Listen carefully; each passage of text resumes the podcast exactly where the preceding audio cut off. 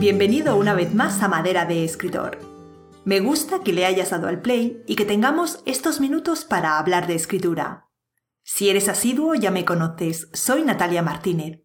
Si no lo eres, confío en que lo que hoy escuches te anime a asomarte por aquí más veces, incluso siempre. Suscríbete, que es gratis. Hoy vamos a hablar de cómo planificar sesiones de escritura efectivas. Ya sabes que hay dos cosas que debes tener si eres escritor. El hábito de escribir y una rutina de escritura.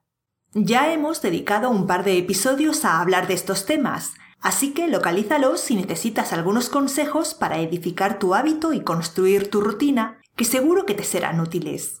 Si todavía no los tienes, puedes empezar por ahí.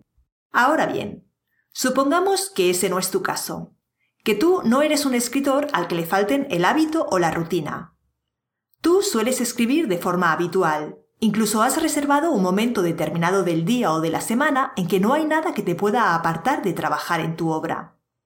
Lo que sucede es que tus sesiones de escritura no son todo lo productivas que a ti te gustaría.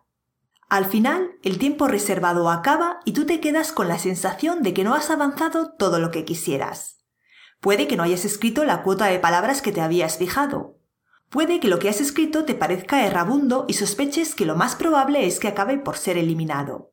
O puede que directamente no sepas en qué se te ha ido el tiempo porque has escrito más bien poco. Todos esos problemas son fruto de no programar adecuadamente tus sesiones de escritura.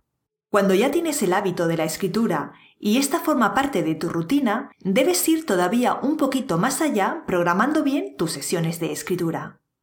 De acuerdo, tú te has reservado todos los días un par de horas de 4 a 6 para escribir. Pero, ¿cómo organizas ese par de horas para sacar de ellas el máximo rendimiento? ¿Te sientas a escribir y esperas que la inspiración fluya? ¿O tienes un plan al que tratas de ceñirte? En el fondo ya lo sabes.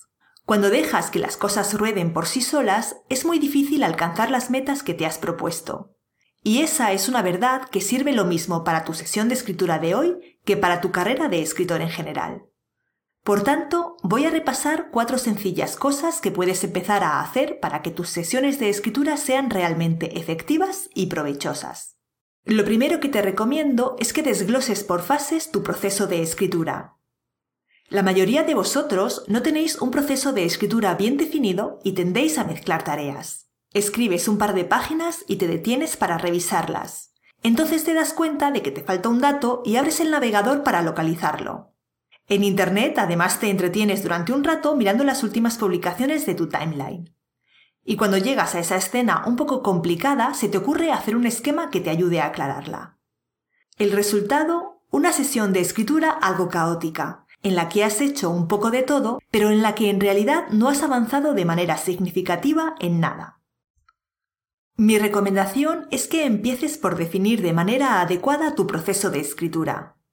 Primero se planifica, luego se documenta, a continuación se escribe, después se revisa, luego se reescribe y por último se corrige.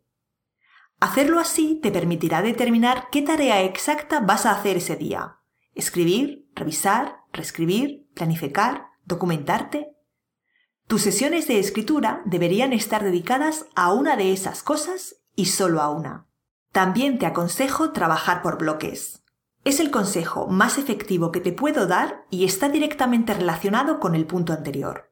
Cada fase del proceso de escritura es distinta y requiere diferentes recursos y niveles de concentración. No es lo mismo crear el plan previo de tu novela que recopilar información para documentarte que entrar en modo de escritura. Algunas de estas tareas son más distendidas, otras requieren una gran concentración y otras todavía ponen en juego además tu creatividad. Por eso los expertos en productividad te dirán que agrupes tareas similares o, mejor todavía, que te concentres en una sola durante toda la sesión e incluso durante varias sesiones consecutivas.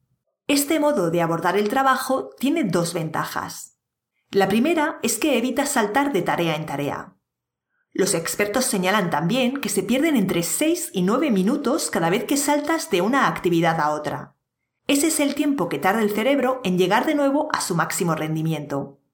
Si te centras en una única actividad, te ahorras esos minutos de desajuste que merman tu productividad sin que te des cuenta. La segunda ventaja de trabajar por bloques es que cuando te centras, te concentras. Perdón por el mal juego de palabras.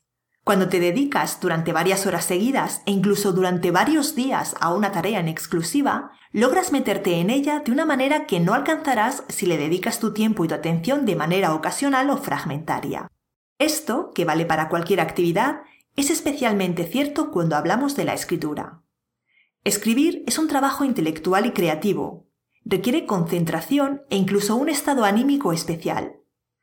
Sabes que en Sinjania abjuramos de las musas y de la inspiración, pero no se nos escapa que escribir es una actividad mental y especulativa que requiere un talante propicio para desarrollarse.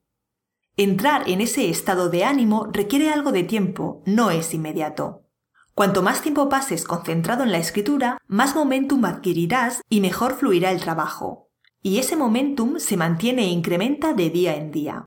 Para poder trabajar por bloques, además de tener claro tu proceso de escritura, es necesaria la planificación. Así que ese es también otro consejo que te doy. Planifica. Antes de sentarte a escribir esa historia que tienes en la cabeza, lo primero de todo tienes que conocerla de manera detallada para que después la escritura pueda fluir. Es decir, tienes que hacer el trabajo previo, desbrozar el argumento y definir las líneas argumentales, esbozar el arco dramático de los personajes, identificar el conflicto, decidir la estructura. Todo eso es lo que aprenderás a hacer en el curso de novela. Una nueva edición dará comienzo el próximo mes de junio. Si quieres, puedes unirte a la lista de notificación preferente y te avisaremos en cuanto sea posible hacer la inscripción. Te dejo el enlace en la cajita. Además, mientras realizas el plan previo, detectarás sobre qué necesitas documentarte o cuánto worldbuilding tendrás que preparar. De manera que justo después de la planificación podrás ponerte a ello para que durante la escritura no te veas obligado a detenerte para recabar datos o inventar cómo son los ritos religiosos de la raza protagonista de tu novela de fantasía. Luego, a la hora de escribir, podrás centrarte en desarrollar la historia que ya conoces tan bien, sin tropiezos ni bloqueos. Solo sentarte, crear y disfrutar. ¿Más ventajas de la planificación? Que el primer borrador es mucho más robusto y las labores de revisión y reescritura son más livianas. O que, al tener los matices de la historia claros, mientras escribes puedes prestarle más atención a la prosa, al ritmo de las frases y a la elección de las palabras. Sé que a muchos no os gusta nada todo esto de la planificación. Queréis sentaros y llenar de palabras un documento. Pero todo lo que acabo de referir es también escribir. Es también trabajo de escritor. La planificación, la documentación, la reescritura. Y lo mejor es que tengas un método efectivo para realizar cada una de esas tareas.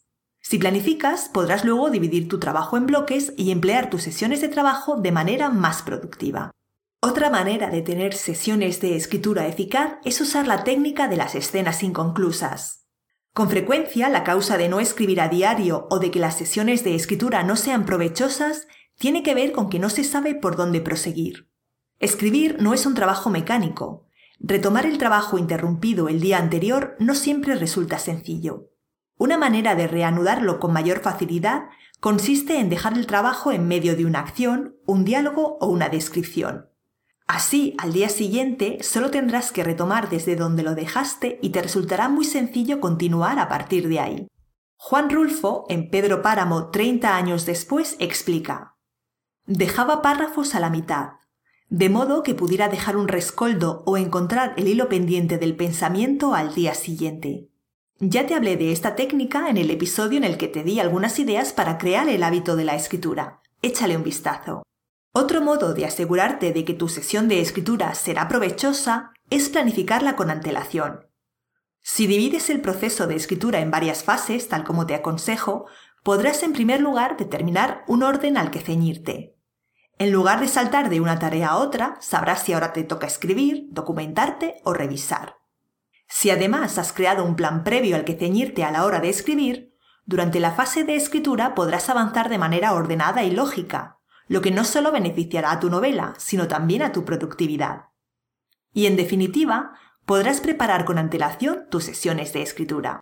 Al comenzar la semana, acostúmbrate a preparar las sesiones de los próximos días. Anota a qué planeas dedicar cada una de las sesiones. Por ejemplo, si estás en fase de escritura, puedes anotar qué trabajo prevés abordar en cada sesión. El plan previo te ayudará a determinarlo. O la cifra de palabras que esperas alcanzar. O si ya estás en fase de revisión, calcula y anota cuántas páginas revisarás por sesión. Al terminar la sesión de escritura, organiza el trabajo concreto que harás en la sesión siguiente. O tal vez tú prefieras hacerlo justo antes de comenzar. Repasa dónde has dejado el trabajo y por dónde vas a continuar en la próxima sesión.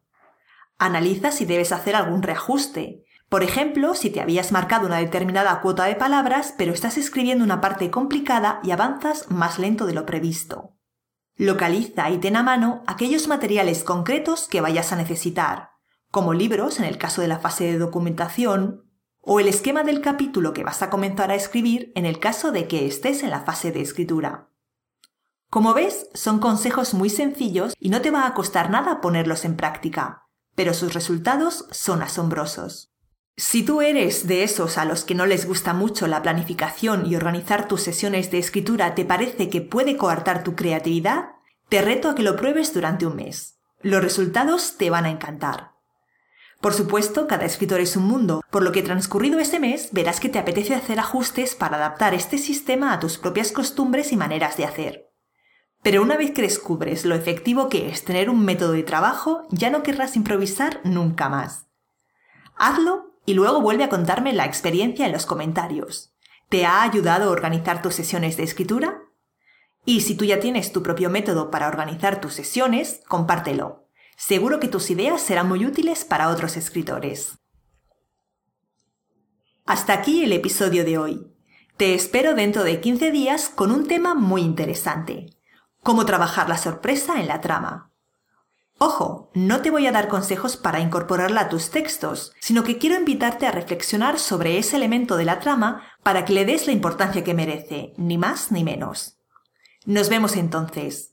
Espero que nuestra charla de hoy sobre cómo diseñar sesiones de escritura provechosas te haya resultado inspiradora.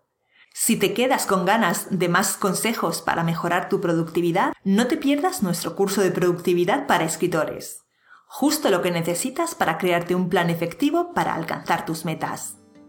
Hasta dentro de un par de semanas. Abrazos.